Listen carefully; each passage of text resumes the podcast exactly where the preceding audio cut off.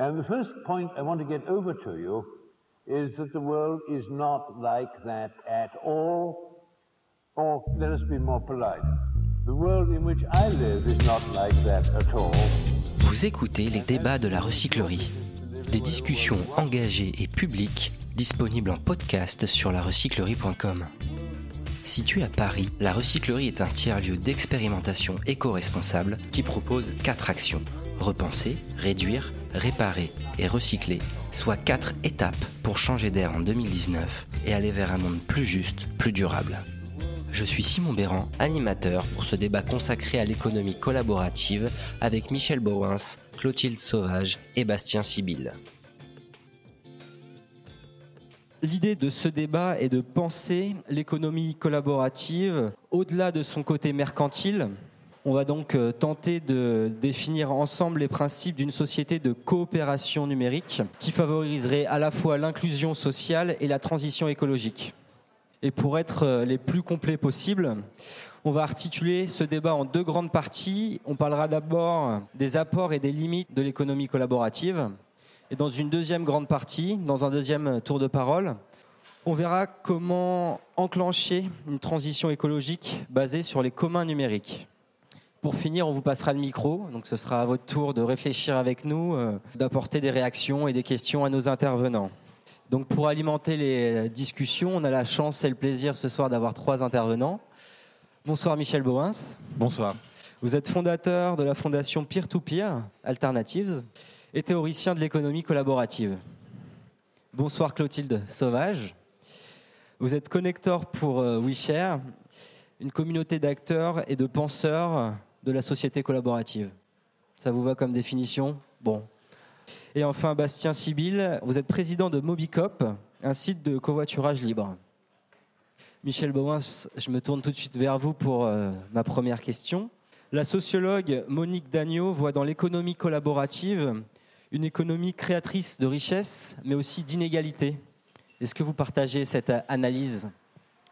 Euh, oui, tout à fait. Mais donc, ça dépend de quoi on parle. Donc, euh, il y a quelques années, j'ai fait une conférence pour WeShare où j'ai présenté un modèle qui distingue quatre sortes d'économie collaborative. Donc, il y a deux axes euh, centralisation, décentralisation, et pour le profit ou pour un but social. Donc, ça donne en fait quatre formes avec des infrastructures sociotechniques, on va dire. Donc, c'est pas uniquement la technologie, c'est les valeurs, les intérêts qui sont derrière ces infrastructures. Donc le premier, c'est centralisé et euh, pour le profit. Ça, évidemment, c'est Facebook, Google, Amazon, etc. Donc ça, sont des systèmes qui sont basés sur la surveillance, euh, sur l'expropriation des données euh, des, personnes qui le créent, qui sont très, très extractives par rapport à la société, donc qui, stimulent, on va dire, l'économie de la précarité, qui gentrifient les villes, etc., etc., parce que ça ne les intéresse pas, les dégâts qu'ils font. Alors il y a un autre modèle qui est, un peu moins connu et moins, moins commun, on va dire, mais qui est très fort aussi quand même. C'est quand même, euh, il y a deux ans, c'était 800 milliards euh, en, termes de valeur. Donc c'est l'économie, on va dire, euh, capitalisme et distribué. Donc ça, c'est l'économie de la blockchain, on va dire, Bitcoin, Ethereum et tout ça. Donc il y a quand même énormément d'investissements dans ces systèmes. Des exemples de structures? Donc, je donne un projet, par exemple, qui, est pour le moment, enfin, qui a été fait. C'est IBM qui collabore avec euh, une société de transport de containers pour créer un grand écosystème euh, unique avec euh, une comptabilité partagée, des logistiques partagées pour le monde entier. C'est un des projets sur lesquels ces gens travaillent. Moi, j'habite à Chiang Mai, dans le nord de la Thaïlande, six mois par an. Et il y a quand même 25 000 personnes de nomades digitaux qui travaillent là, qui travaillent à Medellin, qui travaillent un peu partout dans le monde. Ce sont des gens comme vous, peut-être, mais qui ont des capacités, on va dire, euh, techniques. Et donc, ils sont plus obligés de travailler euh, dans une localité spécifique. Ils travaillent pour des grandes firmes, mais ils sont, euh, ils sont nomades dans leur, dans leur choix et dans leur vie. Et donc, il y a beaucoup de gens que je connais où j'habite qui sont engagés dans cette économie quand même. Juste pour l'anecdote, hein, il y a six mois, j'étais dans une réunion c'était sur, l'économie crypto, on en a quatre par semaine là-bas. Et donc le présentateur me dit, le grand problème à Chiang Mai, c'est qu'on ne trouve plus personne qui veut travailler pour de l'argent. Parce qu'ils ont quand même réussi, c'est un peu un paradoxe, euh, à, très bien se financer euh, au niveau de leurs projets et de leurs salaires qui sont prépayés pour quelques années. Bon, troisième modèle, là c'est vraiment pour le but social, mais c'est local. Donc ça, c'est les communs urbains. Alors, donc euh, c'est par exemple les coopératives d'énergie renouvelable, c'est Mobico, c'est l'habitat coopératif, euh, c'est les jardins partagés, c'est les AMAB. Et donc j'ai fait une étude à Gand, dans le nord de la, Belgique. Euh, il y en avait 50 en 2006, il y en a 500 en 2016. Donc dans toutes les villes européennes, il y a vraiment une croissance énorme de ce monde-là, qui n'est pas du tout comparable aux deux, aux deux premiers modèles. Alors il y a un quatrième modèle que je trouve tout aussi nécessaire, c'est vraiment, euh, on va dire, le modèle euh, des communs globaux. Donc c'est par exemple Linux, euh, c'est Wikipédia, mais moi je rêve aussi, on va dire, de, communs globaux productifs que j'appelle cosmolocal, avec la règle toute simple, c'est tout ce qui est léger et, global et collaboratif et partagé, et tout ce qui est lourd et relocalisé au maximum. Et donc on vient au thème, et je parle de trop déjà, je crois. Non, non, on, a, vient au thème central, c'est comment est-ce que ces genres d'infrastructures peuvent jouer un rôle écologique? Je peux en parler après, ou maintenant, c'est comme tu veux. On peut, on peut déjà définir un peu ce, que vous voyez par le rôle écologique. Juste un exemple. Voilà. Un exemple, juste un exemple. Donc il y a à Gand, il y a une coopérative euh, de mobilité partagée, associative, qui s'appelle Dégage. Alors on sait qu'aujourd'hui, euh, je suis belge, donc je le dirai en belge. 95% euh, des voitures ne roulent pas à chaque moment donné. Donc si on a 10% de voitures pour 100% de personnes, on a en fait le double du nombre de voitures qu'on a besoin. Donc du coup, si on rejoint une, coopérative de, mobilité partagée, on a un gain au niveau thermodynamique, donc c'est euh, utilisation de la matière, énergie, etc., qui est facilement de 80%. Donc on peut faire les mêmes kilomètres avec 80% de moins de métal, euh, de pétrole, de, de tout. Et ça, c'est quand même très très puissant. Donc la mutualisation, c'est une technique qui a été utilisée dans toutes les crises euh, civilisationnelles dans le passé. chaque fois qu'une civilisation est, entrée en crise, il y a une remutualisation massive de la société et c'est ce qu'on est en train de vivre aujourd'hui. Alors, on voit que l'économie collaborative se base euh, sur le numérique, une industrie qui génère des, des gaz à effet de serre d'une manière euh, importante, non négligeable. Est-ce là une, une limite, selon vous, une limite principale de ce modèle-là? Oui et non. Donc, ce qu'il faut voir, euh, c'est très concrètement, c'est qu'est-ce que ça coûte et qu'est-ce que ça apporte. Et c'est là justement que les modèles économiques sont très importants. Par exemple, Uber met en compétition tous les chauffeurs pour être au bon moment euh, pour trouver le client. Donc Uber augmente le nombre de kilomètres qui sont faits. Par contre, euh, ce que je viens de, montrer, c'est que les coopératives de mobilité ont un effet tout à fait contraire. Donc le modèle est très important. Euh, par exemple, sur Facebook, euh, tous les algorithmes sont faits pour nous tenir, le plus longtemps possible. Alors les gens disent, oui, c'est les médias sociaux. Moi, je dis non, ce n'est pas les médias sociaux en soi. C'est la façon dont ils sont manipulés pour obtenir un profit, c'est qu'ils demandent qu'on est toujours là le plus longtemps possible, etc. etc. Donc il faut, il faut, être, il faut faire attention à ce qu'on critique qu'est-ce qui est la cause de, on va dire, d'un moins écologique? Est-ce que c'est la technologie en soi? Ou est-ce que c'est la façon dont cette technologie est agencée par, par certains intérêts euh, socio-économiques Donc ça, c'est, à mon avis, un, débat à avoir aussi, et ça va dépendre des cas. Il y a des cas où le numérique va en coûter très cher et va avoir des, effets néfastes. Il y a d'autres, euh, moments où ça va être euh, très bénéfique. Mais je voudrais faire, pour terminer, un, une argumentation quand même assez importante. Je ne sais pas combien de, de, centrales nucléaires il y a dans le monde, mais la durée des déchets, c'est 10 000 ans pour que ça diminue de moitié euh, la nocivité. Donc, il ne faut, il faut pas rêver. On ne va pas s'en sortir euh, euh, par, je veux dire, le survivalisme ou, ou aller dans les montagnes. on doit, aujourd'hui, on est, ce qui est différent dans le passé, c'est qu'on est obligé de maintenir une certaine complexité, sinon on va être grillé. Euh, euh, vous voyez ce que je veux dire Créer une société de partage, c'est ça un peu Oui, oui, mais où la technologie reste très important parce que comment est-ce qu'on va gérer, même si on, demain on a un régime écologique, comment est-ce qu'on va gérer les centrales nucléaires et tous les déchets nucléaires? Donc ça demande une complexité sociale qui, n'est pas, on ne peut pas simplement s'en aller. C'est ça que je veux dire. pour terminer, dans votre euh, dernier ouvrage, Manifeste pour une véritable économie collaborative, vous mettez en avant une, société que vous appelez post-capitaliste. Est-ce que dans cette optique, vous remettez totalement en cause le, capitalisme? Comment vous, voyez la chose? Non, justement, je trouve que le mot a été choisi euh, pour montrer que c'est encore autre chose. C'est-à-dire que quand on dit on est anticapitaliste, c'est clair qu'on est en guerre euh, contre le capitalisme. Quand on est anti-moderne, on est en guerre contre le modernisme. Donc en employant le mot post, c'est justement pour indiquer que on va essayer de garder une partie de ce qui est bon. Par exemple, quand même, il y a une sorte d'efficacité dans le système qui, est quand même euh, indéniable. Mais est-ce qu'on peut avoir des formes de marché qui ne sont pas capitalistes, justement, qui ne sont pas extractifs et qui ne détruisent pas la nature?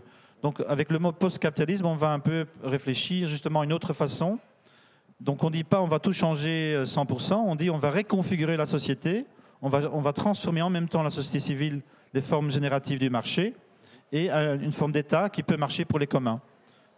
Clotilde Sauvage, est-ce que vous partagez euh, l'analyse de Michel Bauin, c'est cette, cette vision de la mutation nécessaire du capitalisme? Je ne vous fais pas de cadeau d'entrée. oui, non, c'est pas un cadeau. Euh, oui, oui, tout à fait. Euh, bien sûr, je, partage cette vision et je rejoins complètement euh, Michel sur le fait qu'en fait, aujourd'hui, l'économie collaborative regroupe des entités qui ont des modèles complètement divers. Et d'ailleurs, c'est aussi pour ça que nous, en tout cas, le collectif WeShare, on a décidé de ne plus justement rentrer dans des débats de définition sur l'économie collaborative. Et c'est pour ça, tout à l'heure, vous avez euh, mentionner la définition de, WeShare.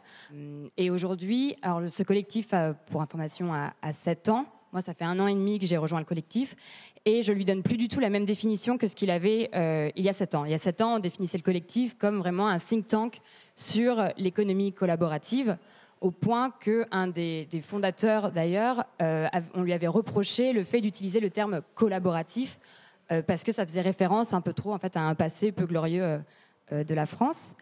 Et aujourd'hui, en fait, euh, on se rend compte que donc, dans ce collectif, on n'utilise plus du tout ce terme parce que pour nous, aujourd'hui, ça relève justement des réalités très différentes et dans lesquelles on ne se retrouve plus.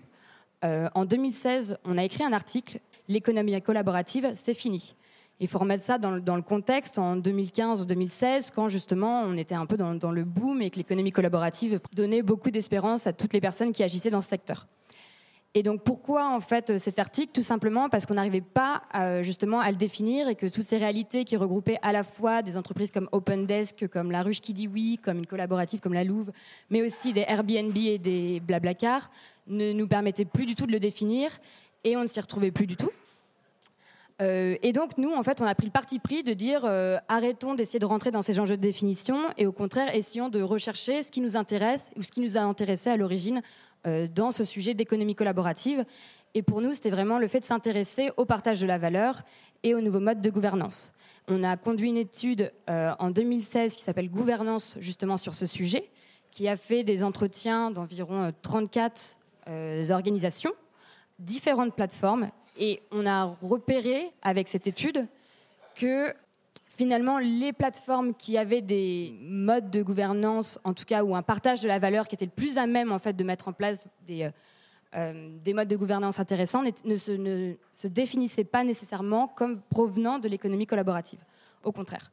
Et donc voilà, pour nous, ça a été un peu un mea culpa d'avancer. Et aujourd'hui, d'ailleurs, donc pour revenir sur la définition, on se définit plus comme un think tank, do tank, qui réfléchit à des enjeux de société et notamment à tout ce qui concerne en fait les nouveaux modèles de gouvernance euh, et ainsi que les conséquences des, les, nouveaux modèles de, développement urbain. Pour ça, on agit avec, via différents formats, que ce soit de l'événementiel, que ce soit de la production intellectuelle avec euh, un blog ou des études, ou encore de l'accompagnement pour des entreprises. Euh, voilà. Mais donc, je rejoins tout à fait Michel sur cette définition. Et nous, voilà, ce qui nous intéresse, tout ça pour dire en fait que ce qui nous intéresse aujourd'hui dans l'économie collaborative, c'est non plus essayer de l'enfermer dans une définition, mais au contraire, en fait, de connecter les acteurs qui agissent et qui s'intéressent à ces sujets. D'où le fait d'organiser des événements. Euh, WeShare est reconnu aussi pour donc, toute une production événementielle et notamment un événement qu'on organisait tous les, tous les ans qui s'appelait le WeShare Fest. Vous invitez quel type euh, de structures à, intervenir du coup Alors bien entendu, nous, notre positionnement, il n'est pas neutre. En revanche, dans nos événements, on a toujours essayé de donner la parole en fait à tous les acteurs euh, qui se définissaient de l'économie collaborative. Euh, alors ce qui est intéressant, c'est que donc là, c'est moi qui vous parle, je vous parle du WeShare Fest, alors même que du coup, ça, je n'ai jamais fait de WeShare Fest. Et c'est aussi quelque chose qui montre l'évolution de WeShare. Et d'ailleurs, euh, Michel, je sais que vous avez justement rencontré deux personnes de WeShare récemment en Amérique latine et que vous leur avez apparemment dit que WeShare aujourd'hui faisait c'était transformé. En fait, aujourd'hui, euh, WeShare fait. Et c'est ça la différence. C'est-à-dire que même si dans nos événements, ce qui nous tenait à cœur, c'était de réunir des, hum, acteurs euh, venant vraiment de milieux complètement divers, que ce soit donc des politiques euh, publiques, des institutions publiques, des acteurs privés ou des personnes beaucoup plus dans les marges, que ce soit des artistes, des hackers, des makers. Et l'objectif, c'est qu'en fait, toutes ces personnes puissent se retrouver sur des temps pour dialoguer, échanger et prototyper ensemble des solutions aux grands défis euh, qui se posent aujourd'hui. Et comment justement être euh, le plus inclusif possible dans cette définition que vous voulez pas trop nous dire de, l'économie collaborative? Parce qu'on on disait tout à l'heure avec Michel Boins qu'il y a quand même des vecteurs d'inégalité dans cette dans cette économie, que par exemple, pour reprendre les grands méchants de l'économie collaborative, Uber crée du travail précaire. Comment être le plus inclusif possible et ne pas rester dans une sorte d'élitisme intellectuel autour de l'économie collaborative? Je pense que c'est avant tout aussi de faire atterrir en fait l'économie collaborative sur le terrain et de voir euh, justement quels sont les usages qu'on peut en faire. Aujourd'hui, il y a plusieurs déclinaisons. Euh, en tout cas, nous, on a euh, dans une étude parlé de l'économie collaborative dans les villes moyennes. Quelles peuvent être en fait euh, les conséquences d'utilisation, euh, ou en tout cas des usages de l'économie collaborative dans les villes moyennes. Et pour ça, on a trouvé quatre catégories qui sont à la fois la, consommation collaborative, la production de proximité, qui peut regrouper tout ce qui correspond en fait au, Fab Lab euh, ou à tous les modèles de production, les nouveaux modèles de gouvernance, ainsi que la finance. Tout à fait. Les on les développera peut-être plus précisément en deuxième partie de débat. Bien sûr. Mais donc tout ça pour dire finalement que une manière d'être inclusive, c'est justement aussi d'aller sur les territoires et de découvrir, euh, pour, en tout cas pour nous, d'aller euh, expérimenter et de ne pas rester justement dans la conceptualisation. En tout cas, c'est le, tournant qu'a pris le collectif euh, dans les dernières années. Aujourd'hui, le, le numérique est omniprésent dans le partage, dans cette notion de partage, de bien comme de savoir. Est-ce que vous, vous, y voyez des, des, limites en fait dans cette sorte de transformation numérique de la solidarité? Je pense que le numérique aujourd'hui est un fait de société, enfin qu'on a tous un usage du numérique, sauf que euh, quelque chose qui est évident, c'est qu'en fait le numérique ne remplace pas les lieux physiques. Euh, nous, on se rend bien compte à chaque fois sur nos projets et même dans, le collectif aussi, dans la manière dont on a de, travailler ensemble. Euh, WeShare, on a un collectif d'interdépendants euh, et nous sommes internationaux. Donc nous avons plusieurs communautés, que ce soit à Barcelone, à Montréal, et on est amené souvent à travailler ensemble, à Rio, et on se rend bien compte en fait que le, numérique, à un moment, a toujours des limites quand il est question euh, de, prototyper des choses ensemble. Enfin, on arrive souvent à des limites et à ces besoins de se retrouver dans un lieu physique. Et aujourd'hui, les, lieux physiques sont euh, plus importants que jamais et on le voit notamment avec euh, l'ampleur que, les tiers-lieux prennent. Et ici, ce soir, on est dans un tiers-lieu. Et voilà, on se rend bien compte en fait que ces lieux ont un rôle très important à jouer dans les villes et dans nos villes aujourd'hui. Bastien Sibyl. Donc on parle aujourd'hui d'économie collaborative. Vous êtes pour votre part plutôt attaché au concept d'économie coopérative. Quelle est la différence pour vous entre ces deux notions? Alors peut-être pour, euh, bien expliciter la différence entre les deux notions, moi je vais, quand même tenter une petite définition de l'économie collaborative, parce que je pense que ça peut être utile pour le débat et la réflexion. En fait, l'économie collaborative est née pour le dire vite, au milieu des années 2000, quand il y a eu des grandes plateformes qui se sont mises en place. Uber, Airbnb, Blablacar, etc. Qu'est-ce qu'ont fait ces plateformes? Ces plateformes ont permis à un grand nombre de personnes d'offrir des services à un grand nombre de personnes. C'est-à-dire, euh, vous aviez une voiture, on était beaucoup à avoir une voiture, on faisait beaucoup de trajets et on a pu offrir ces trajets à beaucoup de gens qui recherchaient un trajet. Donc à la base, l'économie collaborative, c'est d'abord une, économie de masse, c'est-à-dire il faut beaucoup de gens qui, à un moment, offrent un service à beaucoup d'autres personnes pour qu'on on, euh, on enclenche des mécanismes de collaboration. Et c'est ça que ces grandes plateformes sont venues un peu disrupter ou changer dans euh, nos façons de faire. Et c'est de là, et c'est à ce moment-là que WeShare est, né et s'est mis à théoriser ces questions-là. Mais à la base, c'était bien ça. Alors après, effectivement, le débat a un peu changé, mais juste pour revenir, euh, nous ramener un peu dans le temps à ce que c'était à l'origine, c'était bien l'action de ces grandes plateformes qui nous a posé un certain nombre de questions économiques, politiques, etc. Nous, la réflexion qu'on a eue à Mobicop, Mobicop c'est une coopérative de mobilité partagée qui fait du covoiturage, de l'autopartage et de la mobilité solidaire. La réflexion qu'on a eue euh, à Mobicop, et ce dès 2011, c'est-à-dire au moment où Blablacar, qui était covoiturage.fr jusqu'à ce moment-là, est devenu Blablacar, c'est-à-dire a trouvé un modèle économique qui lui a permis d'aller lever de l'argent, et ce modèle économique était basé sur la commission. C'est à partir de ce moment-là que vous avez payé une commission dans les voitures quand vous faisiez du covoiturage. Euh, en fait, ce qu'on s'est dit quand Blablacar a trouvé ce modèle économique, c'est euh, ce n'est pas possible de laisser euh, ces actes de partage de la voiture. Et du coup, je vais reboucler sur la question de la solidarité et euh, des plateformes numériques. Je me l'étais noté pour vous aussi, c'est parfait. Ah bah super. Bah, il faut juste me la, me la rappeler parce que. Euh, donc à ce moment-là, on s'est dit, on peut pas laisser complètement privatiser le bien commun qu'est le covoiturage par un acteur, fut-il français et fut-il sympathique? Euh, parce que c'est évidemment Blablacar, c'est pas Uber, hein, et c'est une licorne française. Alors tout de suite, la, discussion est plus compliquée dans les cafés. Made in France. C'est ça, c'est ça. Bon, ça, ça, mène un petit biais dialectique, mais on va essayer de pas tomber dedans. Donc, notre idée, c'était de se dire, on doit réussir à, à, préserver le covoiturage et puis ensuite la mobilité partagée comme un bien commun. Or, une grande plateforme collaborative, une grande plateforme numérique de type Blablacar vient finalement euh, privatiser ce bien commun en s'appropriant l'outil qui permet d'intermédier, c'est-à-dire de faire la relation entre les gens, entre ceux qui cherchent une voiture et ceux qui ont une voiture. Parce que Blablacar, pour se développer, a eu besoin d'argent et donc forcément a fait plusieurs levées de fonds. Aujourd'hui, c'est 400 millions d'euros d'investissement dans Blablacar. Je, m'arrête juste là, là sur l'économie collaborative, mais c'est peut-être pour la suite du débat qu'on ait quelques points. Et pour vous dire qu'en face ce que nous, on propose, c'est un modèle dans lequel le bien commun, c'est-à-dire ce qu'on partage, le fait d'aller dans les voitures ensemble, etc., n'appartiennent pas à quelques acteurs privés, quelle que soit leur qualité, mais à l'ensemble des personnes qui utilisent le service.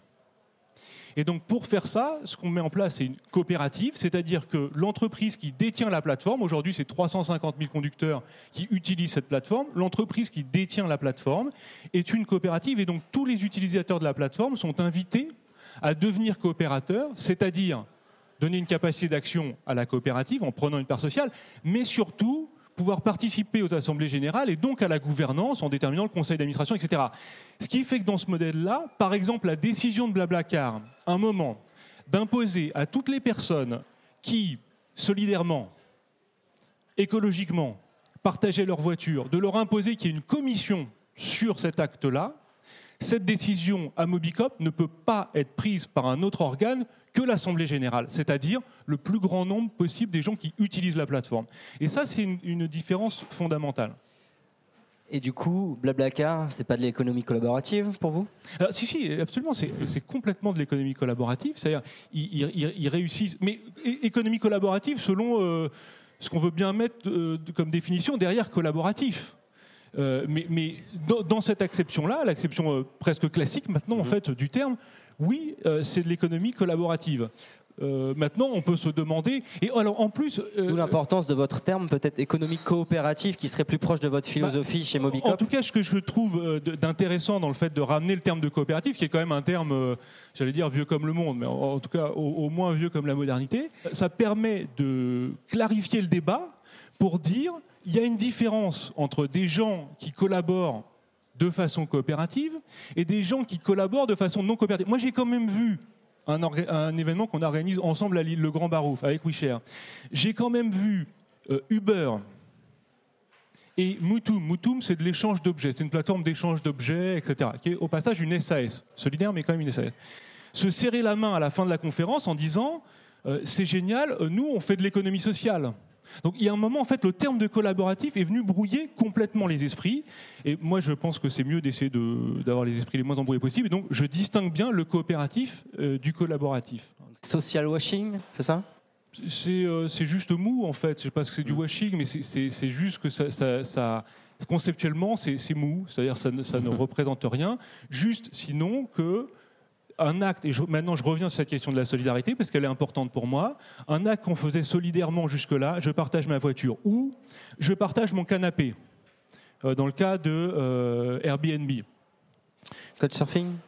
Ou de, et de Couchsurfing, alors Couchsurfing c'est marrant parce que eux étaient sous un format associatif et sont devenus une entreprise. Depuis, ils se sont cassés la gueule, au passage. Mais euh, ce, qu'on faisait de façon finalement sans intérêt. C'est-à-dire, on, faisait un don, on était dans un mécanisme de solidarité, on s'est mis à le médier par une plateforme, elle, hautement financiarisée, parce que pour la développer, il a fallu financiariser la plateforme.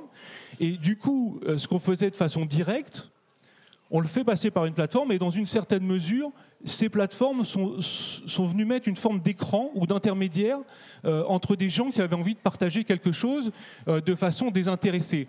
Et non seulement ces plateformes sont valorisées, euh, juste pour l'information, hein, Blablacar est valorisé 1,4 milliard de dollars. Où sont ces 1,4 milliard de dollars? Uniquement dans les gens qui utilisent la plateforme. Le, techniquement, c'est à peu près que dalle cette histoire.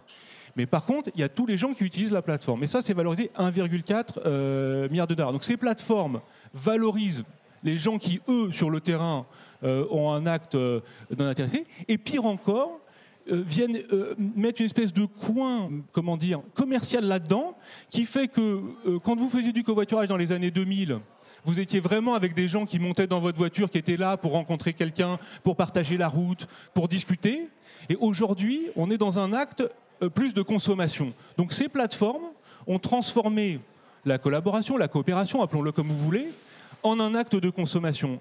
Et en ce sens, je pense qu'elles peuvent être critiquées. Je ne dis pas qu'il faille euh, les détruire, mais il faut au moins remettre les choses à leur place. Donc en conclusion, rouler avec Mobicop. Ah non, bah bien sûr, non mais ça, évidemment. Et faites plus que ça, prenez une part de Mobicop.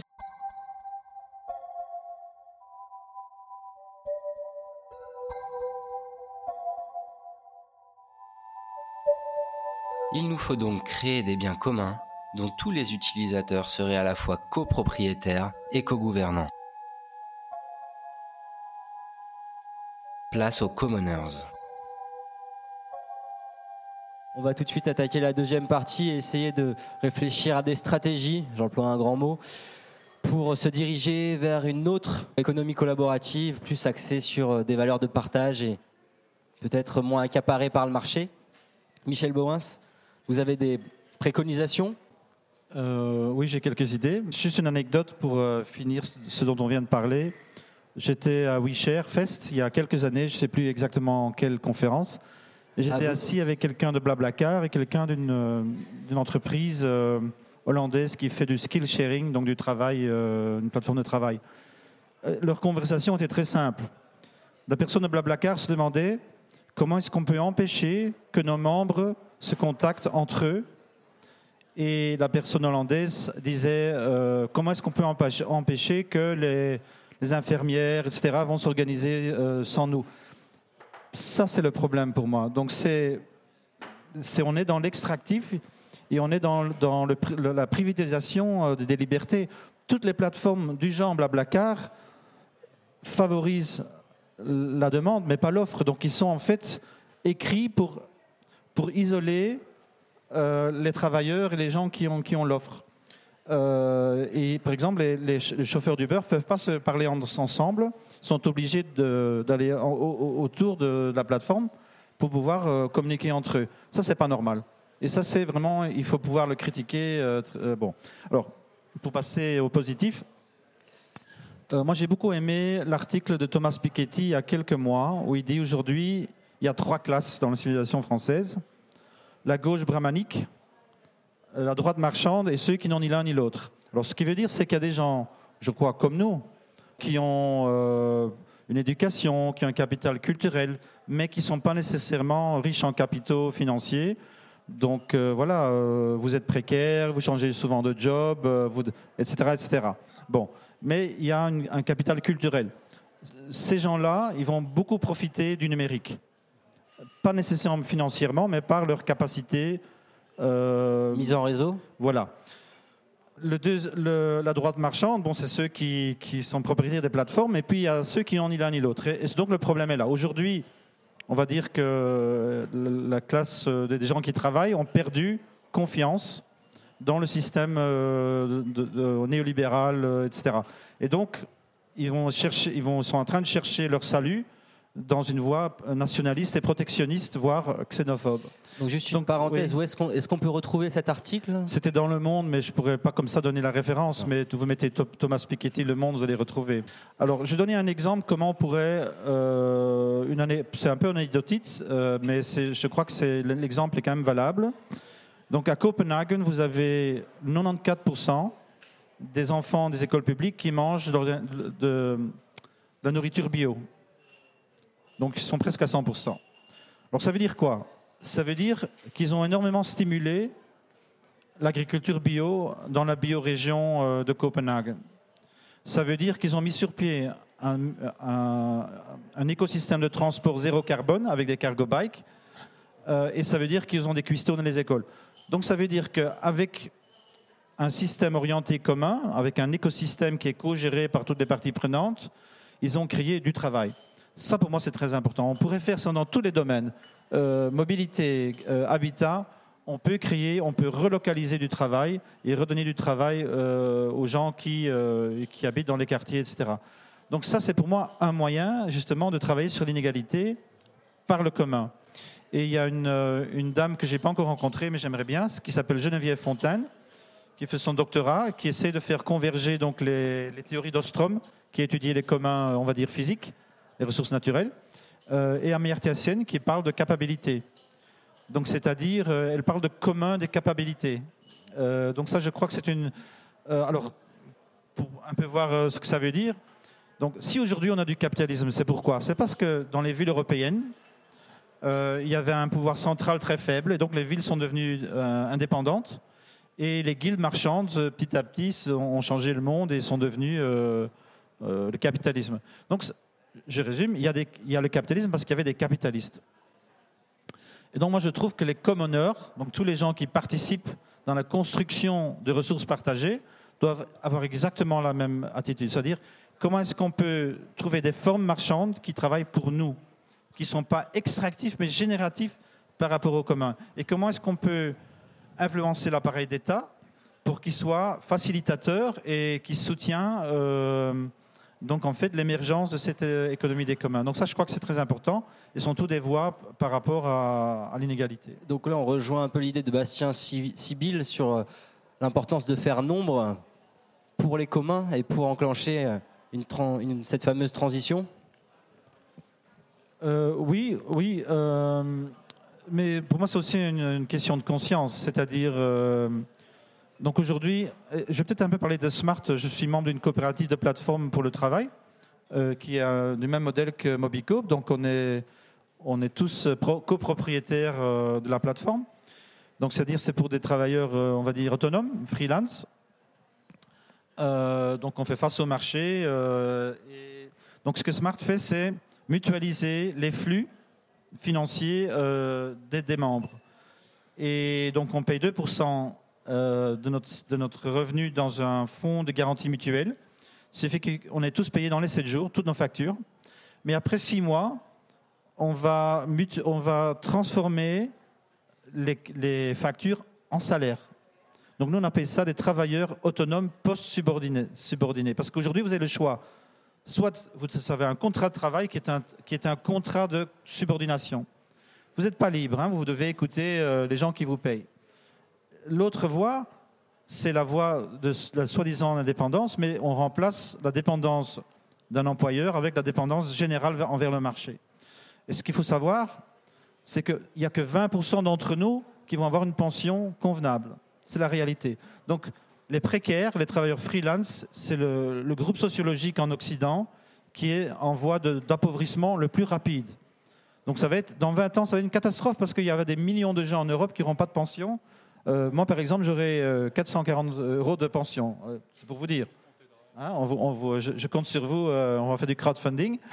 Euh, mais donc, euh, on a un sérieux, sérieux problème. Vous allez peut-être vendre des livres ce soir, ça va bien se passer. J'ai oublié, j'ai laissé sur la table, c'est grave. donc, on doit, on doit vraiment faire très attention et on doit s'auto-organiser. Alors, ce que je voulais dire, c'est qu'on, aussi longtemps qu'on se considère, c'est mon point de vue, les syndicats, évidemment, ils sont pas trop contents quand je dis ça, mais aussi longtemps qu'on se considère comme travailleur, on se considère comme une partie du capitalisme. On se bat au plus pour une plus grosse partie de la tarte. Dès le moment où vous vous dites je suis communeur, je construis le monde de demain, je co-construis des communs et, je vais, et on va tous ensemble voir qu'on peut vivre de cet engagement euh, pour les biens communs. Ça, ça pour moi, c'est le changement dont on a besoin. C'est un changement qui n'est pas physique, c'est un changement euh, d'attitude. C'est-à-dire, construire le monde de demain. Et on n'entend pas le grand soir, on le fait dans notre possibilité, euh, en fait, chaque jour. Alors, moi, il y a un point qui m'a quand même marqué dans votre ouvrage. Vous parlez des limites des initiatives locales, par exemple, euh, initiatives qu'on peut euh, voir naître dans les éco-villages, dans la mesure où elles ne produisent pas de communs globaux. Mais est-ce qu'on peut agir à la fois localement et créer du commun global? Oui, donc ce que moi j'appelle le cosmo-local, c'est ça, c'est-à-dire tout ce qui est léger et partagé, donc en open source, mais tout ce qui est euh, local, et tout ce qui est lourd est local. Et je vais peut-être donner un exemple, euh, parce que moi c'est ma critique par rapport aux coopératives, donc je suis tout à fait pour les coopératives, mais ils ont aussi des limites. Et les deux limites qu'on a vues dans l'histoire, qui se répètent tout le temps, donc ce n'est pas un problème marginal, c'est que, un, ils, deviennent, ils entrent dans la compétition capitaliste, donc ça devient un capitalisme ouvrier. Donc vous allez avoir par exemple euh, Mondragon en, Espagne, qui va ouvrir une succursale en Pologne, mais qui ne veut pas que les Polonais rejoignent la coopérative, parce que sinon ils doivent partager leurs bonus. Et euh, donc euh, il y a une grève contre Mondragon par les travailleurs polonais.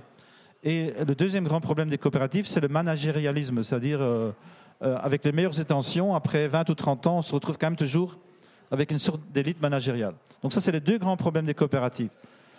Et quand on est dans la compétition, on ne va pas créer du bien commun. On va créer du bien commun pour nos membres.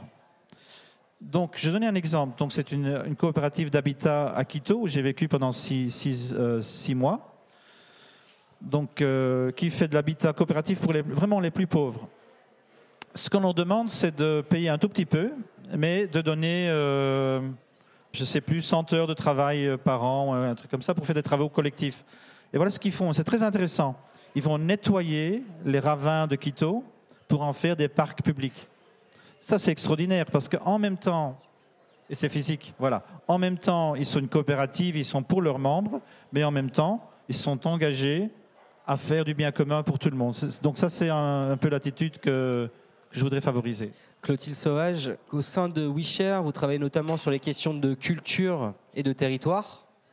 Dans quelle mesure l'économie collaborative peut-elle redynamiser les villages et les villes moyennes?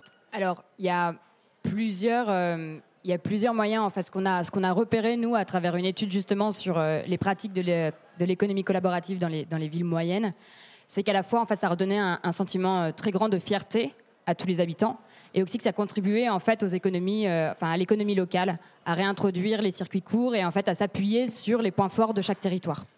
Et donc, ça favorise en fait euh, des, cercles vertueux. En revanche, euh, je voudrais faire attention quand même à ce qu'on ne pense pas que l'économie collaborative aujourd'hui est euh, une, solution magique en fait à tous les maux qu'on a sur les territoires et notamment dans les villes moyennes. un exemple, en fait, tout dernier, récemment, WeShare, nous avons mené une étude donc, qui s'appelle Milieu. Nous allons faire la restitution très prochainement, le, le 17 mai sur l'impact des tiers-lieux. Donc euh, un tiers-lieu donc comme cet endroit euh, dans lequel nous nous trouvons ce soir. Et tout simplement parce qu'en fait les tiers-lieux, on en entend beaucoup parler dernièrement dans l'actualité. On a l'impression que ça va être un peu la solution magique pour revitaliser toutes les villes moyennes. Sauf qu'aujourd'hui, euh, nous, nous avons voulu nous intéresser sur ces impacts qui ne sont pas en termes de création d'emplois ou en termes de chiffres.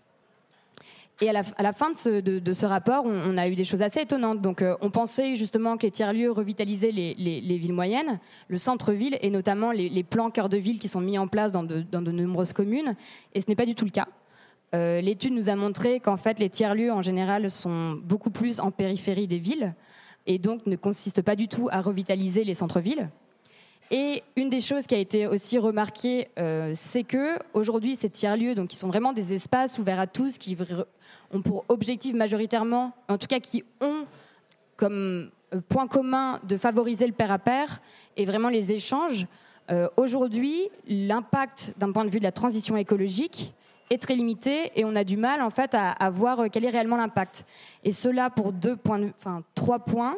À la fois quand les tiers-lieux ont un impact fort sur en fait, la transition écologique, c'est que c'est mené par un petit groupe de personnes, mais que du coup c'est très très lié aux personnes, en fait, aux individus qui sont dans ces lieux. Le deuxième point, c'est qu'avant tout, en fait, ça n'empêche pas de prendre la voiture individuelle. Donc là, il faut vraiment contextualiser. on sort de Paris, euh, et, en fait, ces lieux sont des lieux d'attractivité très forts. Et aujourd'hui, comme euh, je vous donne un exemple, à, Narbonne, un tiers-lieu euh, Inès, il y a 130 places de parking pour 5 places de vélo. Donc aujourd'hui, en fait, toutes les personnes qui vont dans ce tiers-lieu et proviennent vraiment de, villes complètement périphériques, viennent de, Béziers, de Toulouse, enfin vraiment de, même de, métropoles lointaines, prennent leur voiture individuelle. Et enfin, le troisième point, c'est aussi que ces lieux, souvent, sont dans des, euh, bâtiments assez âgés, voire insalubres, et donc la consommation énergétique dans ces lieux est, immense. Donc voilà, en fait, à la fois, il y a énormément de, bonnes choses, et, je vais en parler aussi prochainement sur d'autres projets qu'on mène, euh, des impacts positifs euh, de, l'économie collaborative dans les villes ou dans des projets en fait pour pousser la transition écologique. Mais il ne faut pas non plus tomber dans une solution qui serait trop simpliste par rapport à un problème euh, global.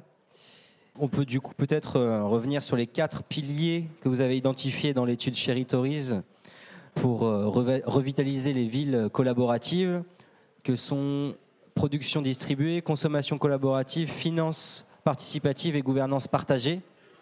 Comment s'articulent ces, quatre piliers et en quoi ils permettent de redynamiser les, les territoires? Alors Forcément, euh, ce qui concerne la consommation euh, collaborative est le pilier qui est le plus développé en fait dans, les villes. Euh, en général, pour tout ce qui est gouvernance partagée, cela provient forcément en général d'un politicien qui a vraiment envie de mettre en place une démarche dans une ville. Et donc on parlait de Gand en Belgique, qui est un exemple aussi très fort avec quelqu'un qui a eu la volonté de mettre en place énormément de pratiques collaboratives dans la ville. Des exemples en France?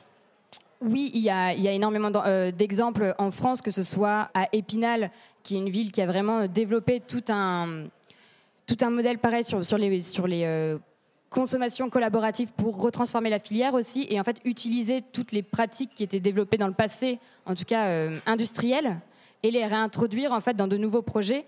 Mais, mais en fait, je, ne voudrais même pas parler de, en tant que tel, on, a, fait beaucoup de choses en fait avec Chiritori, ce qui montre que, ces pratiques ont des impacts très forts et que ce soit donc dans les gouvernances avec euh, ce qui est permis aujourd'hui avec les civic tech ou au niveau des nouveaux modes de financement avec toutes les techniques liées au crowdfunding, etc.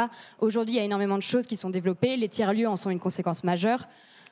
Je voudrais plus, enfin, ce qui m'intéressait pour ce soir, en tout cas, d'évoquer, c'est des projets qu'on a menés et qui, donc, au-delà de s'intéresser simplement aux pratiques collaboratives, c'est comment quand on réunit autour de la table des acteurs qui, à l'origine, n'ont pas l'habitude de se parler, qu'est-ce qui peut émerger? Et je voudrais vous donner un exemple très concret. Aujourd'hui, en France, 14% des ménages considèrent qu'ils sont en situation de précarité énergétique.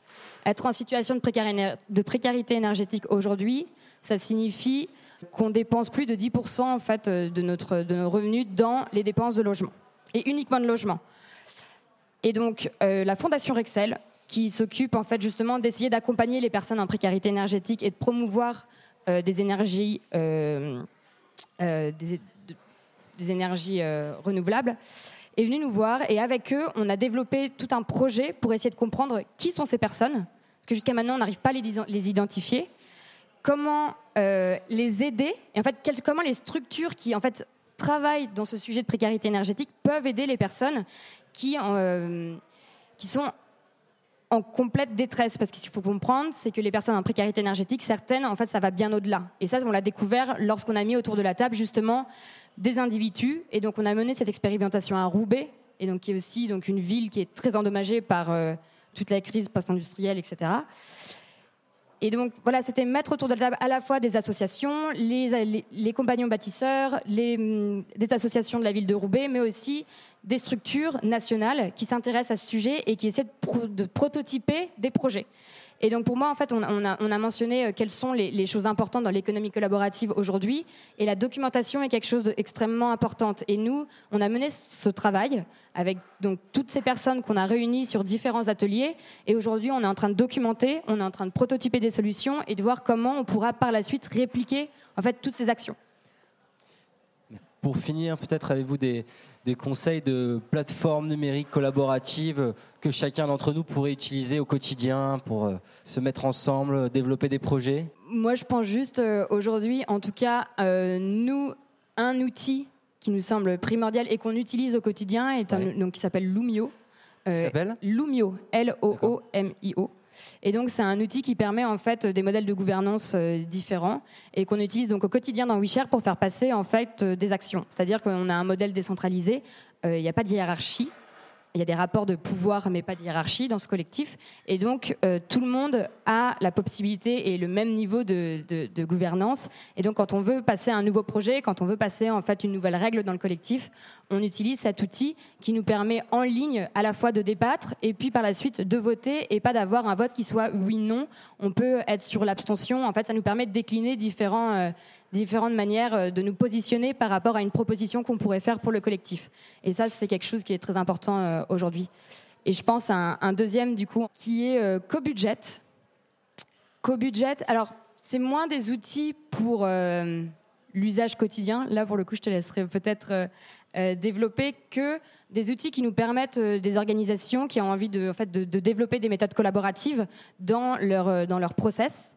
Et donc, co-budget, c'est un moyen pour euh, une communauté de décider, comme, de, en fait, de, cibler des sommes d'argent. Donc aujourd'hui, nous, on a chaque personne de WeShare a un co-budget, un, compte dans lequel on a tous de l'argent et on peut cibler euh, sur quel projet la, communauté a envie d'investir. Et ça nous permet comme ça, en fait, d'investir tous euh, et de, de, développer et de développer la communauté. Bastien Sibyl, on va rester sur ces réflexions liées à l'entreprise. Vous avez écrit il y a quelques mois dans Socialter une tribune sur l'entreprise ESS libérée. Comment se présente euh, cette forme d'entreprise? Euh, Bien. Euh, tout va bien.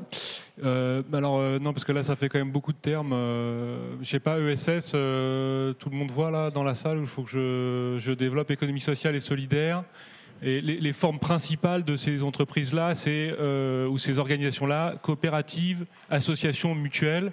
Et en le disant, vous voyez que je désigne des organisations dans lesquelles la prise de décision est reliée à des mécanismes de vote dans lesquels une personne égale une voix et non pas une part de l'entreprise euh, égale une voix. Donc en gros, à l'Assemblée générale, euh, ta main, la mienne, la tienne valent autant, quel que soit le nombre de parts sociales euh, qu'on a. Donc, c'est des entreprises qui, je dirais, dans leur forme, organisent des gouvernances euh, plus justes ou moins inégalitaires que des gouvernances basées uniquement sur la détention du capital.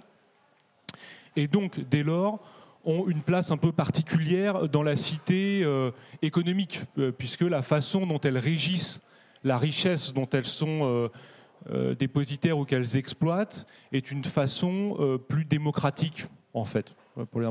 Et du coup, la question de la libération, mais sincèrement, je ne sais pas si c'est. parce qu'il y a eu tout, un ensemble de débats là, dernièrement sur comment est-ce qu'on libérait la prise de décision dans les entreprises. Ça a évidemment été immédiatement rattrapé par le, marketing, le management et tout pour dire ah regardez, euh, ah, comme toujours. Voilà, donc ça ça a été assez bien fait. Donc euh, je, je, je, je, suis passionné Par contre, ça, me permet de rebondir sur un élément qui est un peu structuré ce qu'on a pu dire là jusqu'à maintenant, qui est la question de la gouvernance des biens communs. Parce que tu parlais de SS, c'est une question de gouvernance. Bon, un bien commun, c'est quoi? Un bien commun, c'est quelque chose euh, dont on dépend tous un peu et, qui nous appartient tous un peu. Les premiers euh, biens communs de la fin du XXe siècle qui ont fait redécouvrir la notion de bien commun, c'est les logiciels libres. C'est-à-dire des logiciels dont à la fois les utilisateurs, mais aussi les développeurs, etc., euh, étaient co propriétaires, entre guillemets, c'est-à-dire qu'ils se sont assurés que ce bien-là, ce bien logiciel, ne puisse pas être approprié euh, par, qui que ce soit. Donc, à la bas, au début, au tout début, là, quand c'est revenu cette notion, c'est une notion ancienne, comme euh, Michel le dit si bien, euh, mais, mais c'est ces logiciels qui ont ramené cette question-là des biens communs. Bon. Donc, c'est on est les deux pieds dans le coopératif avec le logiciel libre. Bah, ouais, mais alors malheureusement, c'est un peu plus compliqué que ça, parce que justement, il y a plein d'entreprises qui ont fait beaucoup d'argent de façon très classique avec des logiciels libres. Donc la question, et tu, me reviens dessus, c'est comment est-ce qu'on gouverne les biens communs? C'est-à-dire comment est-ce qu'ensemble, on prend des décisions pour que le bien qui est commun reste dans l'exploitation de sa valeur euh, juste et commun? Je vous reprends l'exemple de Mobicop parce que euh, je le trouve génial en fait. Bon, c'est pas pour rien que j'y suis. Mais euh, il y a 350 000 conductrices et conducteurs à cet endroit-là. Ils ont une plateforme. Sans cette plateforme, ils ne peuvent pas agir ensemble. Donc la plateforme numérique, c'est leur bien commun. la question qui se pose, c'est du coup, comment est-ce qu'on organise la gouvernance de ce bien commun? Est-ce qu'on le fait comme l'a fait euh, Blablacar, c'est-à-dire euh, par des mécanismes euh, industriels et financiers classiques, ou il y a un truc qui vibre, je ne sais pas ce que c'est, c'est les covoitureurs qui, sont en train de, qui sont en train de buzzer sur l'application Mobicop. C'est ça, c'est toutes les parts de Mobicop. Euh, donc, est-ce que, est-ce que donc, euh, Blablacar, vous voyez que la façon dont il a géré son bien commun, c'est, une forme de privatisation du bien Est-ce qu'on réussit à trouver d'autres formes de gouvernance? Alors, c'est vrai que nous, la, réponse qu'on a eue, c'est une forme coopérative. Je suis d'accord avec toi, Michel, qu'il y, a plein de limites euh, à la forme coopérative. Néanmoins, quand la coopérative est vraiment ouverte, c'est la façon qu'on a la plus efficace d'embarquer le plus de monde dans la gouvernance de la coopérative. Par exemple, la Mobicop, euh, tout le monde peut participer à l'Assemblée générale et le conseil d'administration est issu de l'Assemblée générale avec du tirage au sort de membres de l'Assemblée générale. Donc, on est vraiment sur un mode de gouvernance euh, extrêmement ouvert. Donc, je crois que les coopératives ont quelque chose à dire euh, au bien commun. Une deuxième petite chose, que c'est un des axes de discussion aussi, qui est la question du travail dans les biens communs. comment est-ce qu'on fait pour réussir à rémunérer euh, des centaines de milliers d'acteurs qui collaborent au bien commun sans, d'un côté, re-rentrer dans une relation salariale euh, classique, mais en même temps sans considérer que toutes ces personnes-là peuvent être directement sur le marché, c'est-à-dire avec un statut euh, d'auto-entrepreneur. Parce que ce qui est certain, c'est que ce que disait Michel tout à l'heure est absolument juste tous les gens qui aujourd'hui sont sous un statut d'auto-entrepreneur, ou disons 90% d'entre eux, sont dans une situation de précarité potentielle extrêmement forte. Pas de, chômage, euh, pas, je sais, euh, pas de mécanisme collectif de représentation, etc. Donc, euh, comment est-ce qu'on fait pour avoir à la fois des centaines de milliers de gens qui collaborent à une plateforme, qui soient pas salariés, mais qui soient pas auto-entrepreneurs, mmh. comme le fait Uber? Et là, je crois qu'il y a des réponses du côté des coopératives d'activité et d'emploi de, de, type Smart, parce que ce sont des, des, des structures qui vous permettent à la fois de rester indépendants, donc vous n'êtes pas dans une relation de salariat, mais en même temps de bénéficier des mécanismes de protection collective euh, qui, sont en jeu quand on est plusieurs. vous avez une feuille de paie, vous cotisez au chômage, euh, etc. Et ça, je pense que c'est très important. Et d'ailleurs, euh, peut-être la meilleure preuve de ça, c'est qu'il y a la loi, je ne sais pas si vous, avez, êtes au courant, il y a une loi d'orientation sur les mobilités. Donc évidemment, Uber, hein, tout, tout, ça, tout le monde est en train de se positionner. Et dans cette loi, il y a un article qui doit gérer la façon dont les conducteurs d'Uber ont une relation avec Uber. Et ce que cet article dit, l'article 20 de la loi, c'est finalement, on n'a pas besoin du droit du travail, tout ça va être géré par une charte édictée par l'entreprise entre Uber et les dizaines de milliers de euh, VTC qui, eux, sont sur le terrain bien isolés dans chacune de leurs voitures noires, donc qui n'ont aucune capacité de pression collective.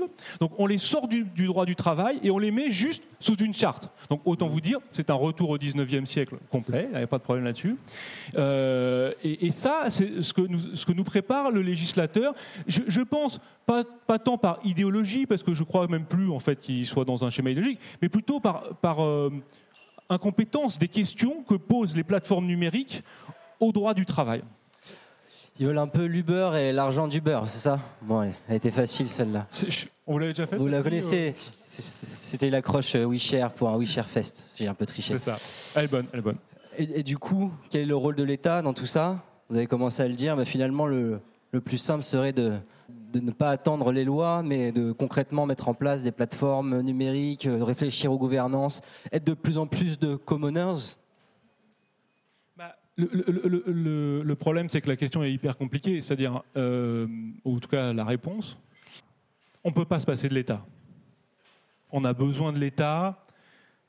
Euh, en fait, pour, qu'un commun existe, il faut qu'il y ait des communs qui aujourd'hui sont gérés par l'État qui puissent s'exercer. Par exemple, le logiciel libre. Vous prenez un logiciel libre. Super, c'est un commun. Bon. Pour faire un logiciel libre, il faut euh, des hommes et des femmes qui développent le logiciel. Pour avoir des hommes et des femmes qui développent le logiciel, il faut partager une langue. Ça, c'est déjà. euh, Ensuite, un socle commun de connaissances. Il faut l'école. Ensuite, il faut des infrastructures. Il faut du- de la fibre dans la rue. Euh. Ensuite, il faut des lois qui régulent le marché, qui vous permettent d'accéder à certains biens technologiques pour développer les ordinateurs, etc. Donc, on ne peut pas se passer de la puissance publique. C'est pour ça que c'est très important de continuer à avoir un œil extrêmement attentif à ce, qui, se joue dans la puissance publique. On a absolument besoin de l'État. Par contre, on a des nouvelles zones qui ne sont pas encore complètement régulées par l'État et dans lesquelles il peut y avoir une créativité de régulation, il peut y avoir des nouveaux mécanismes de gouvernance qui se mettent en place, qui ne soient pas ceux euh, euh, euh, traditionnels à l'œuvre dans l'État. Mais je pense que c'est une discussion entre des formes bottom-up d'organisation, donc celle dont on vient de parler, coopérative, etc., et en même temps ce que fait l'État pour réguler, lui, les secteurs et, les infrastructures et, des biens euh, communs fondamentaux, en fait. C'est à vous. On va prendre vos réactions, vos questions. Madame Vous avez parlé de gouvernance. J'aimerais parler de financement, parce que oui, ne pas prendre une commission. euh, Vous avez bien dit, cette commission doit être décidée par l'ensemble de l'Assemblée générale. Mais si on veut avoir une plateforme attractive, de nombreux euh, de nombreux participants à cette plateforme, aussi bien des gens qui ont des voitures que des gens qui ont besoin de les utiliser, il va falloir investir dans la technologie. Les GAFAM, les, euh, ils investissent à mort. Et quand vous parliez des infrastructures, ils investissent dans l'espace, ils investissent dans les, euh, câbles.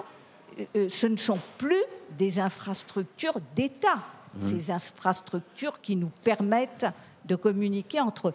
Alors comment est-ce que la naïveté des coopératives ouvertes, par exemple, peut aller non pas non pas rentrer en compétition, mais il y a quand même, même si on ne souhaite pas être dans un monde où la compétition, j'ai un Kindle là, j'ai honte, mais j'ai quand même mon Kindle. Euh, parce que j'adore les romans anglais et que je peux me les, le soir, je peux me les télécharger. ah, C'est le deuxième A de GAFA, là. Vous n'êtes pas bien. Voilà, c'est très mal. Euh, Je sais que c'est très mal, mais il faut que nous puissions en commun financer, euh, mobiliser les conditions, etc. Sinon, euh, c'est, on sera même pas le tiers secteur qui a été l'économie sociale et solidaire, le quart secteur. Hein Euh, on sera plus le quart monde que le, le tiers secteur. Donc comment est-ce que vous ouais. voyez? Et puis une deuxième question, après j'arrête. Euh, il y a une loi d'airain qui est celle de la formation des oligarchies. C'est-à-dire que les assemblées générales ne garantissent mais en rien la démocratie dans une organisation. Alors comment est-ce que vous essayez de gérer ça? Bastien Sibyl et après Michel Bowens, vous vouliez réagir aussi sur ce qui avait été dit précédemment. Euh, alors, donc la question du, du financement et la question de l'oligarchie. Sur le financement, alors surtout, ne vous fiez pas aux apparences. euh, malgré euh, ma barbe, je ne suis pas du tout naïf. Euh, Blablacar est à l'endroit où il est parce que Blablacar a levé 410 millions d'euros jusqu'à maintenant. Nous, euh, nous, nous, nous finançons par de l'acquisition de parts sociales de coopérateurs et coopératrices.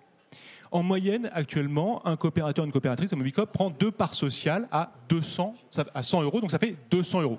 Vous voyez que pour arriver à 400 millions d'euros, nous avons besoin de 2 millions de coopérateurs, coopératrices. Donc là, je compte beaucoup sur tous vos carnets d'adresses pour convaincre beaucoup de monde de prendre une part sociale Mobicop. Cela dit, vous prenez la Massif. La Massif, qui est une mutuelle d'assurance, euh, en plus pas mal assurance automobile. La Massif, c'est 5,5 millions de mutualistes qui, tous les ans, sont invités aux assemblées générales. Donc, la question est extrêmement compliquée et elle est névralgique. On n'y arrivera que si on a l'argent pour le faire. L'argent est important. Hein. Euh, néanmoins, c'est faisable. D'autres l'ont fait avant nous, et donc on va aussi euh, y arriver. Mais c'est sûr que euh, c'est compliqué, et il faut qu'on soit au niveau de Blablacar pour réussir le pari. Et pour ça, il nous faut de l'argent. ça me permet de boucler sur la question de l'oligarchie. Parce que je vous cite la Massif. La Massif, c'est une mutuelle. Qui est dans une mutuelle dans cette salle? Est-ce qu'il y a des gens qui sont... La Maïf, la Massif, ok. Banque coopérative, crédit coopératif, ok. Bon, qui a déjà été à une assemblée générale d'une de ces structures? Voilà. Bon, donc c'est euh, absolument typique.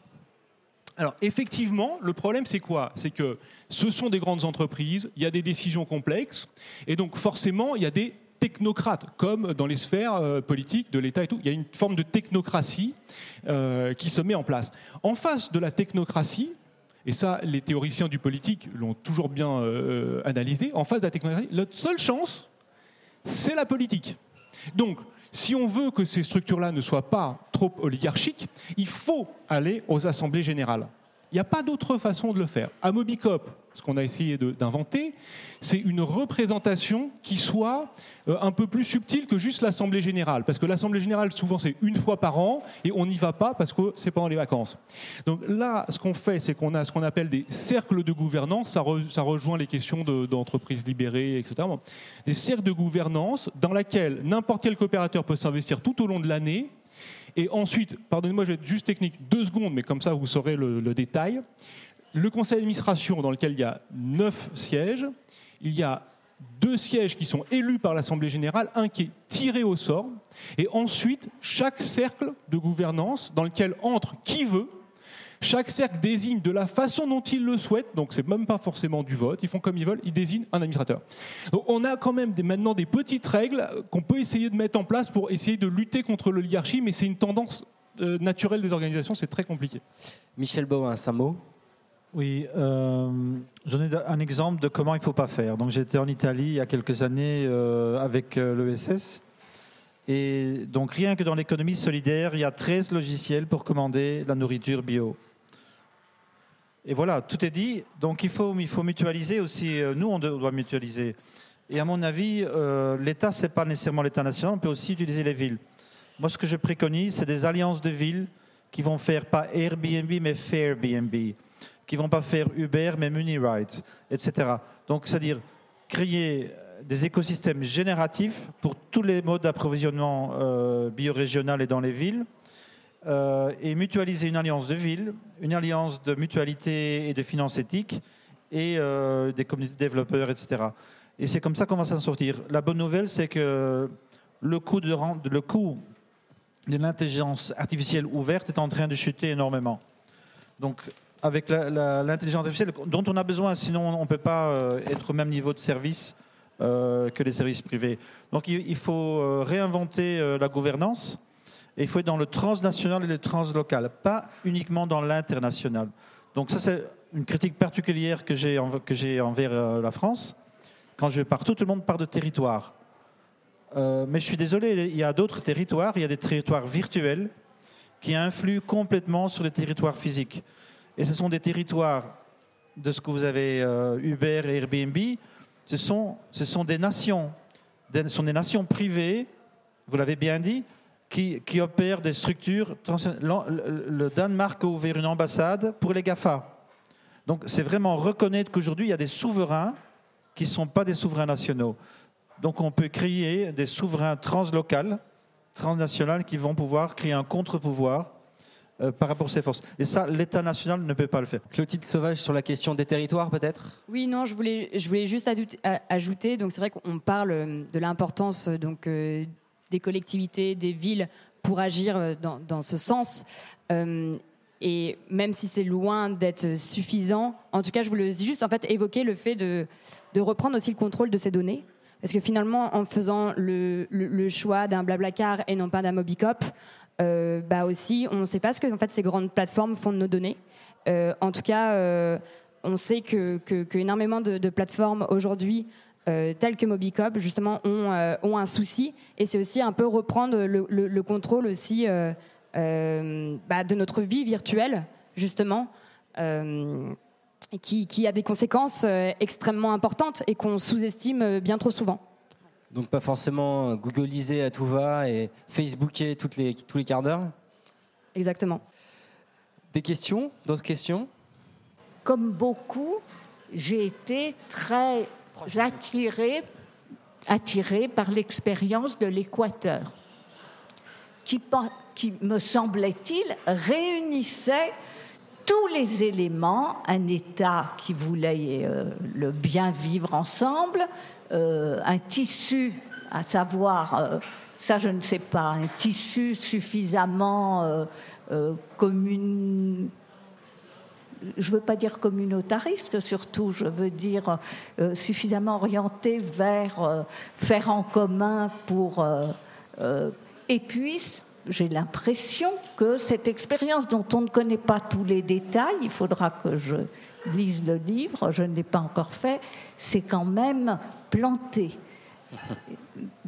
Votre regard sur l'expérience de l'Équateur, Michel Bowens euh, pour rappeler peut-être aux autres qui ne connaissent pas, j'ai travaillé pendant six mois pour euh, trois institutions gouvernementales équatoriennes, enfin non pas équatoriennes, équatoriennes, euh, qui voulaient créer des communs de connaissances. Donc on n'était pas encore dans le, dans le physique, on était au niveau des connaissances. Malheureusement, on a tout de suite euh, été impliqué dans une lutte de faction dans, au sein du parti qui, dirigeait le, pays. Et finalement, c'est la faction extractiviste qui a gagné. Donc en fait, quand on est parti, c'était encore pire qu'avant. Donc ils ont vraiment choisi euh, on va faire, on va, on va, on ne va plus protéger l'Amazone, on va inviter les Chinois à faire euh, l'extractivisme minier. Et je peux vous dire, quand j'ai pris l'avion une seconde fois, il y avait, euh, j'étais le seul euh, personne de complexion légère, on va dire, et tous les autres étaient chinois. Donc tout l'avion c'était chinois, et donc voilà, donc c'est la voie qu'a choisi l'Équateur. Et c'est une voie éminemment qui mène à ce qu'on sait au niveau des ressources naturelles et l'environnement, etc le grand problème aussi, euh, je, finis, hein, c'est que le père à père et les communs que nous qu'on est en Occident, c'est parce que c'est quand même porté par une sorte de classe, c'est-à-dire nous autres, euh, des gens éduqués et qui sont familiers avec le numérique. Or, ce type de sociologie en Équateur était vraiment minimal. Donc, euh, la plupart des gens, c'était encore dans l'agricole.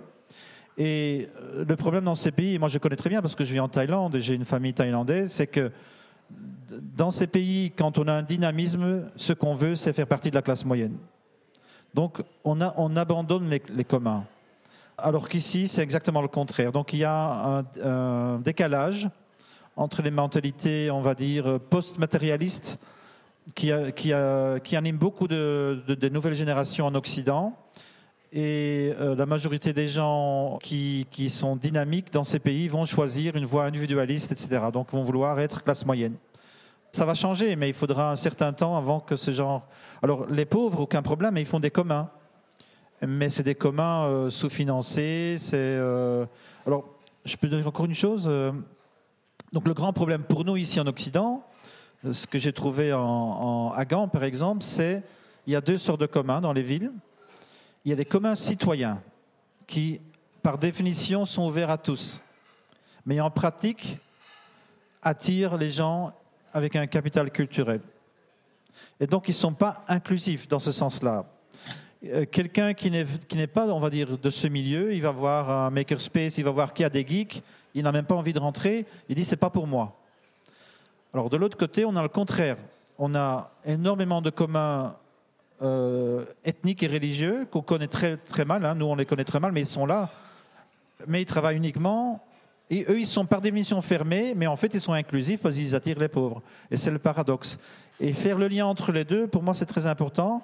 Mais je ne sais pas si on, on a déjà beaucoup de d'expérience pour le faire. Mais c'est vraiment une des priorités, c'est de, de faire le. C'est pour ça que j'insiste sur ces politiques de travail, parce que ça va intégrer des gens qui ne sont pas des geeks.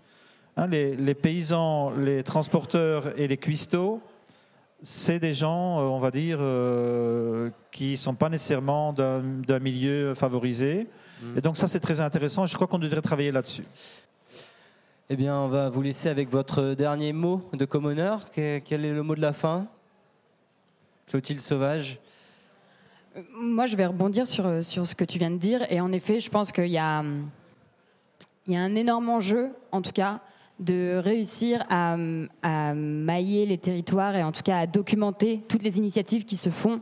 euh, et qui beaucoup d'initiatives en fait euh, sur des échelles très locales réussissent, se développent et, prouvent en fait qu'il y a des choses très intéressantes qui se font. Et voilà. Et pour moi, il y a un vrai enjeu. On parle des communs et donc tout ce qui est open source à documenter pour pouvoir répliquer et permettre en fait à d'autres structures, à d'autres territoires euh, de s'approprier ces méthodologies, de s'approprier en fait ces expérimentations et de pouvoir comme ça en fait grandir euh, et mailler le territoire euh, petit à petit.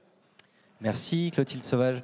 Bastien Sibyl, un mot de conclusion pour euh, dessiner voilà, une société plus éthique, plus, per- plus partagée, Euh, alors, je, je- si vous en avez en tête. Ouais, non, peut-être euh, sur, sur la.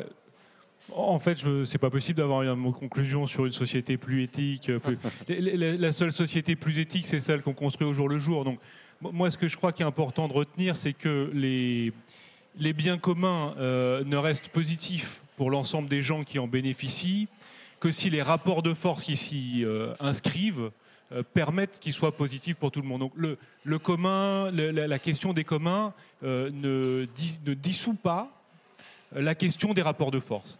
Et donc s'il y a des communs auxquels vous tenez, la mobilité partagée, la biodiversité, l'eau, l'air, etc., si vous ne vous battez pas pour qu'ils soient protégés, personne ne le fera pour vous.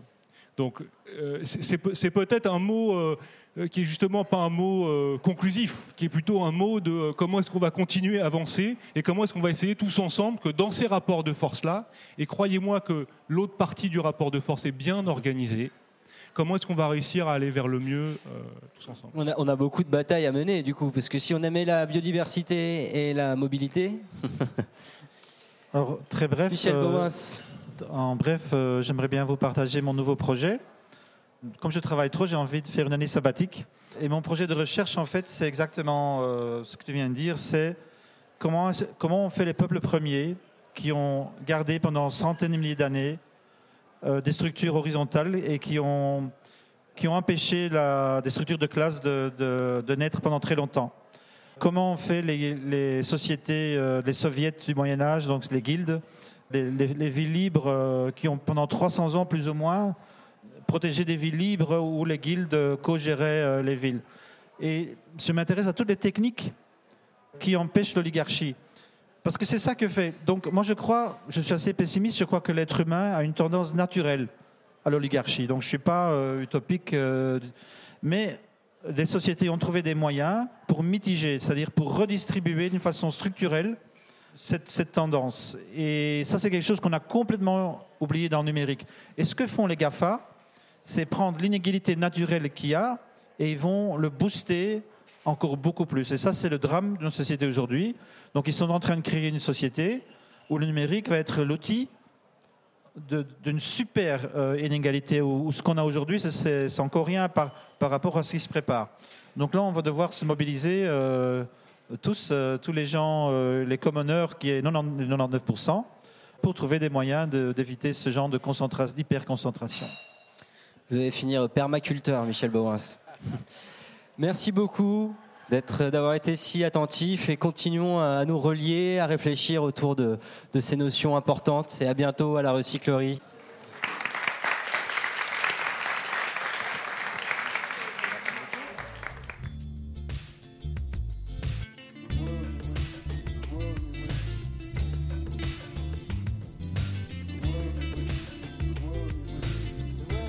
Merci d'avoir prêté une oreille attentive à cette discussion.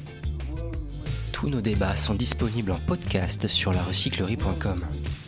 Vous pouvez également suivre nos activités sur Facebook, Instagram ou encore mieux, venir échanger avec nous à la recyclerie au 83 boulevard Ornano à Paris, métro porte de Clignancourt.